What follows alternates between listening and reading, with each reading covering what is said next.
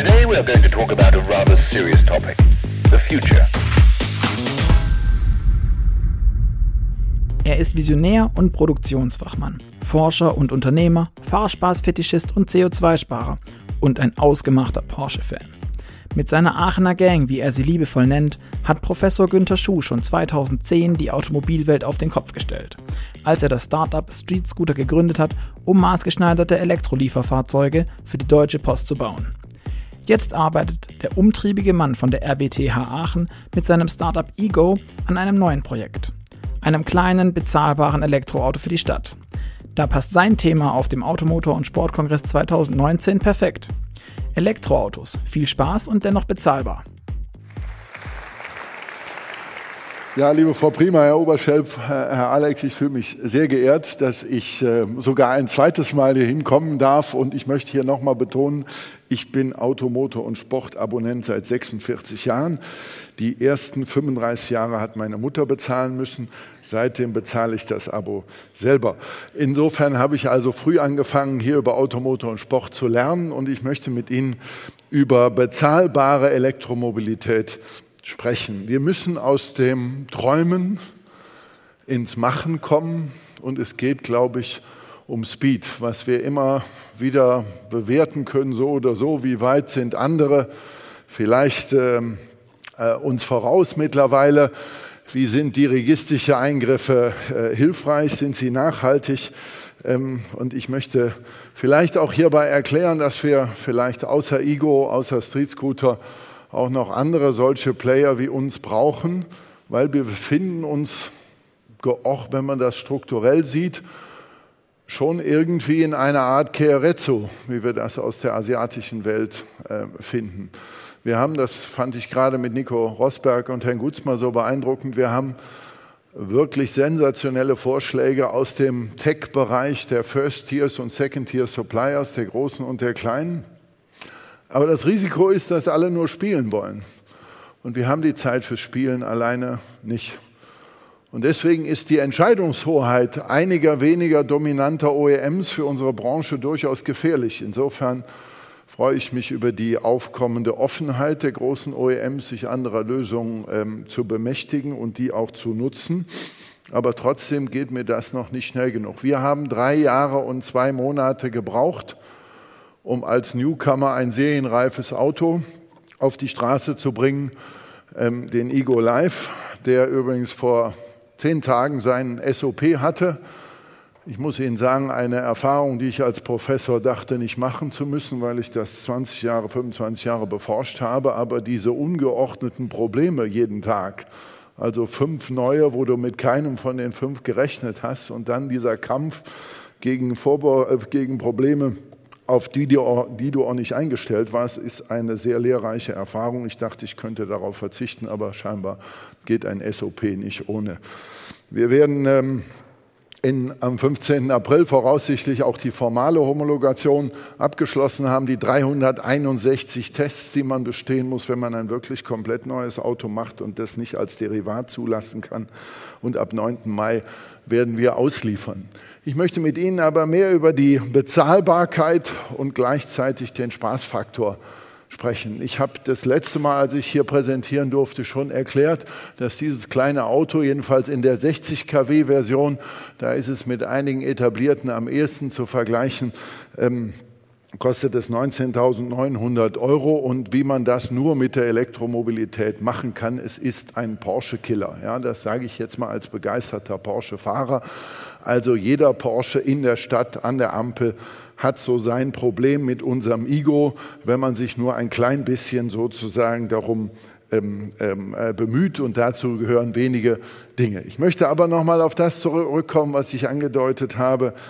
Ähm, wir müssten diese Lösung, die wir auch gerade gesehen haben, schneller im Markt sehen und manchmal wäre es hilfreich, wenn es dann auch einen gibt, der das marktseitig umsetzen kann und über die Showcars hinaus kommt. Denn wir diskutieren die ganze Zeit, vielleicht sollten wir das an dem Bild nochmal anschauen, wird denn die Elektromobilität tatsächlich kommen? Selbst in Automotor und Sport oder gerade in Automotor und Sport lesen wir jetzt seit einiger Zeit, ich jedenfalls mit Begeisterung, dass die Elektromobilität kommen wird. Herr Zetscher hat das eben auch noch mal sehr schön deutlich gemacht nach dem Motto, es braucht auch noch den Kunden dafür. Also nicht nur die politische Willenserklärung und die, die 1% Kunden, die wir bisher gefunden haben, beweisen das noch nicht. Also wir haben schon 50 elektrische, rein elektrische Neuwagen im Angebot, die man hart gesagt, ja, man könnte sagen, die noch keiner kauft. Und jetzt kommen noch 120 dazu, ungefähr von denen aus meiner Sicht noch nicht ausgemacht ist, dass unsere Kunden so weit sind. Die ähm, Süddeutsche hat zwischen Weihnachten und Neujahr deshalb geschrieben, das Problem ließe sich entweder durch dauerhafte Förderung nur lösen oder durch die Disruption der Batterie, der Batteriekosten. Die Disruption der Batteriekosten haben wir mittlerweile gelernt, wird nicht passieren, nicht in den nächsten zehn Jahren. Wir werden Kostenreduktion bekommen, aber keine signifikanten. Und die dauerhafte Förderung weiß ich nicht, ob das unser Businessmodell sein wird. Was man tun muss, oder ja, da kommt erstmal die Frage, ist das alles, was wir können? Und hier könnte man sagen, geht nicht, gibt es nicht. Wir haben deshalb versucht, doch einen Weg zu finden zwischen der Förderung und zwischen dem erstmal nicht absehbaren Technologiedurchbruch auf der Batterieseite. Und das ist dann ein wirklich Purpose Design, ein nicht Converted Design, was dann bedeutet, dass man das Fahrzeug auch anders aufbauen kann. Heißt erstmal, man fängt mit einem, sagen wir mal, kleineren Powertrain an. Insbesondere begnügt man sich erstmal mit dem, was man einigermaßen günstig bewerkstelligen kann, also nur eine mittlere Reichweite, in dem Fall von knapp 150 echten Kilometern bei einer 24 Kilowattstunden ähm, Batterie. Das ist jetzt immer die größere Version. Und dann muss man, was hier in den sechs Punkten steht, eigentlich alle Elemente anders machen, als man sie bisher gemacht hat. Ich bin jetzt gar nicht so sicher, ob ich mich über den neuen Move beim Smart so freuen darf, weil ich bin totaler Smart-Fan. Wenn Sie genau hingucken, können Sie das erkennen. Also ich finde, das ist eine gelungene, Herr Huppert, ne, eine gelungene Kopie eines Smarts. Also so eine so eine ehrliche Kopie, also sollte nicht verwechselbar sein, hat ein bisschen wie ein Vorderwagen, braucht man heute, braucht man morgen dann auch, gehen auch vier Personen rein, ohne dass er dann direkt ein Vorvor wird. Und äh, ist ziemlich cool, ist auch ein bisschen zu hoch gebaut, ohne dass Sie das sehen können, weil die Menschen doch SUVs mögen. Und ich finde SUVs eigentlich blöd, man soll es also nicht sehen. Und äh, das sieht, sehen Sie übrigens nicht, wenn ich neben dem Auto stehe, weil ich bin zwei Meter drei und dann erkennt man das nicht. So, und von innen ist das ein 15-Sekunden-Auto. Das können Sie auch nur machen, wenn Sie neu sind, weil es zu viele sozusagen Legacies, zu viele Erwartungen gibt, wenn Sie eine etablierte Marke sind. Das ist ein 15-Sekunden-Auto. Also wenn Sie da noch nicht drin gesessen haben, so ein typisches Rental Car, nicht, wenn Sie noch nie da drin waren, in 15 Sekunden wissen Sie alles. Ne? Also insbesondere nicht, wenn Sie, wir hatten vorher so Pedals vorgesehen, aber selbst Pedals kennt nicht jeder. Deswegen hat das auch wie so ein Käfer so einen Schalthebel. Ne? Der steht auf N, das erkennen Sie, dann können Sie nach D machen, dann ist Fahren. Ne? Und Sie können nach R zurück machen, dann ist rückwärts. Dann sind Sie fertig. Das haben Sie innerhalb von zwei von den 15 Sekunden gelernt. Und dann können Sie übrigens das Touchscreen, können Sie das Infosystem können Sie auslassen. Sie müssen nicht wie beim Tesla damit das Handschuhfach aufmachen. Wir haben sicherheitshalber auch gar kein Handschuhfach eingebaut. Ähm, und, und dann sind Sie mit dem Display sofort unterwegs. Aber an der Ampel, wenn Sie diesen Porsche neben sich haben, dann müssen Sie wissen, das ist der dritte Knopf unten links. Das ist ESP aus. Das ist für Notfälle. Ne? Also auf, auf D, dann auf S und dann ESP aus und dann mal Juchai, das hat, äh, führt zu bleibendem Eindruck bei Porsche-Fahrern. Ähm, so, und Purpose Design heißt, solange wir keine 80.000 Fahrzeuge pro Jahr sicher hinkriegen pro Fahrzeugkonzept, würde ich allen dieses Fahrzeugkonzept empfehlen. Ein Space Frame aus Aluminiumprofilen. Sie brauchen da auch Werkzeuge, die nennt man Matrizen. Ein Werkzeug kostet 2.000 bis 3.000 Euro pro Matrize. Ich habe ähm, ähm, ähm, ähm, ich hab 160 verschiedene Profile, was Sie da oben angedeutet sehen. Äh, Alu-Profile, Sie können das nur mit Alu machen. Wenn Sie das mit Stahl machen, mit Stahlprofilen, dann sind wiederum die Matrizen so teuer wie ein Tiefziehwerkzeug. Übrigens ein vergleichbar kleines Auto mit klassischer Bauweise, also da sind wir noch lange nicht bei Carbon und den entsprechenden Werkzeugkosten, würde ungefähr 120 Millionen Werkzeugkosten haben. Meine Werkzeugkosten sind 6 Millionen. Der Engineering-Aufwand dadurch halbiert sich mehr oder weniger, erst recht, wenn Sie da in einen hochiterativen Softwareentwicklungsähnlichen Prozess gehen. Und Sie lackieren nicht. Sie passivieren einmal das Aluminium, dass es nicht korrodieren kann an der, am Schweißübergang. Und dann haben Sie ein everlasting Fahrzeug. Und dann kommen wir wieder zurück an die Nachhaltigkeit. Wir haben in dem Fall hier einen Bosch-Motor bei unserem Mover, den Sie draußen sehen, übrigens als die neue Komfort-Individualmobilität, der Mover Lux. Da haben wir einen ZF-Antrieb. Beide, und bei Conti wird das bestimmt auch so sein, sind gar nicht in der Lage, einen Elektromotor zu entwickeln, der weniger als 100 Jahre hält.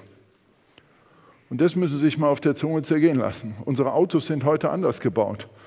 Der Powertrain ist auf 120.000 ausgelegt. Wenn Sie, wenn Sie ordentlich damit umgehen, was die meisten tun, dann hält er auch 300.000 und heute baut dann keiner mehr in ein solches Auto den Ersatz-Neumotor ein. 11,3 Jahre wird das Auto verschrottet. Dieses Auto, wenn Sie wollen, lebt ewig. Übrigens ist es dadurch besonders wertvoll, deswegen wechselt der Besitzer auch schneller. Das ist bei Gütern so, wenn man einen hohen Wert hat. Das Coole ist auch, das Exterieur wird auch nicht lackiert, sondern das sieht genau so aus, wie Sie es hier gesehen haben. Und so fällt das aus dem Werkzeug. Es ist eine Thermoplastplatte.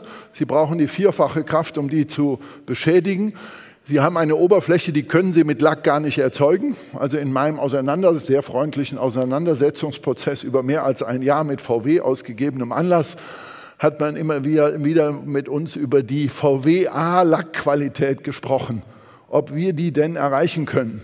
Es war sehr schwierig für mich, VW zu erklären, dass VW mit seinem Lack unsere Oberflächenqualität nicht erreichen kann. Aber das war dann auch schwer zu verstehen, weil die Teile ja nur einen Bruchteil, nämlich 25 Prozent kosten. Ähm, so, und ähm, das ist unsere Fabrik, die gerade angelaufen ist. Invest in die Fabrik. Also ich habe die Fabrik geplant, die Fabrik gemietet. Äh, sie hat jemand on purpose für mich gebaut. Ähm, wir haben 37 Millionen in die Fabrik investiert. Wir haben 67 Millionen in die Fahrzeugentwicklung investiert.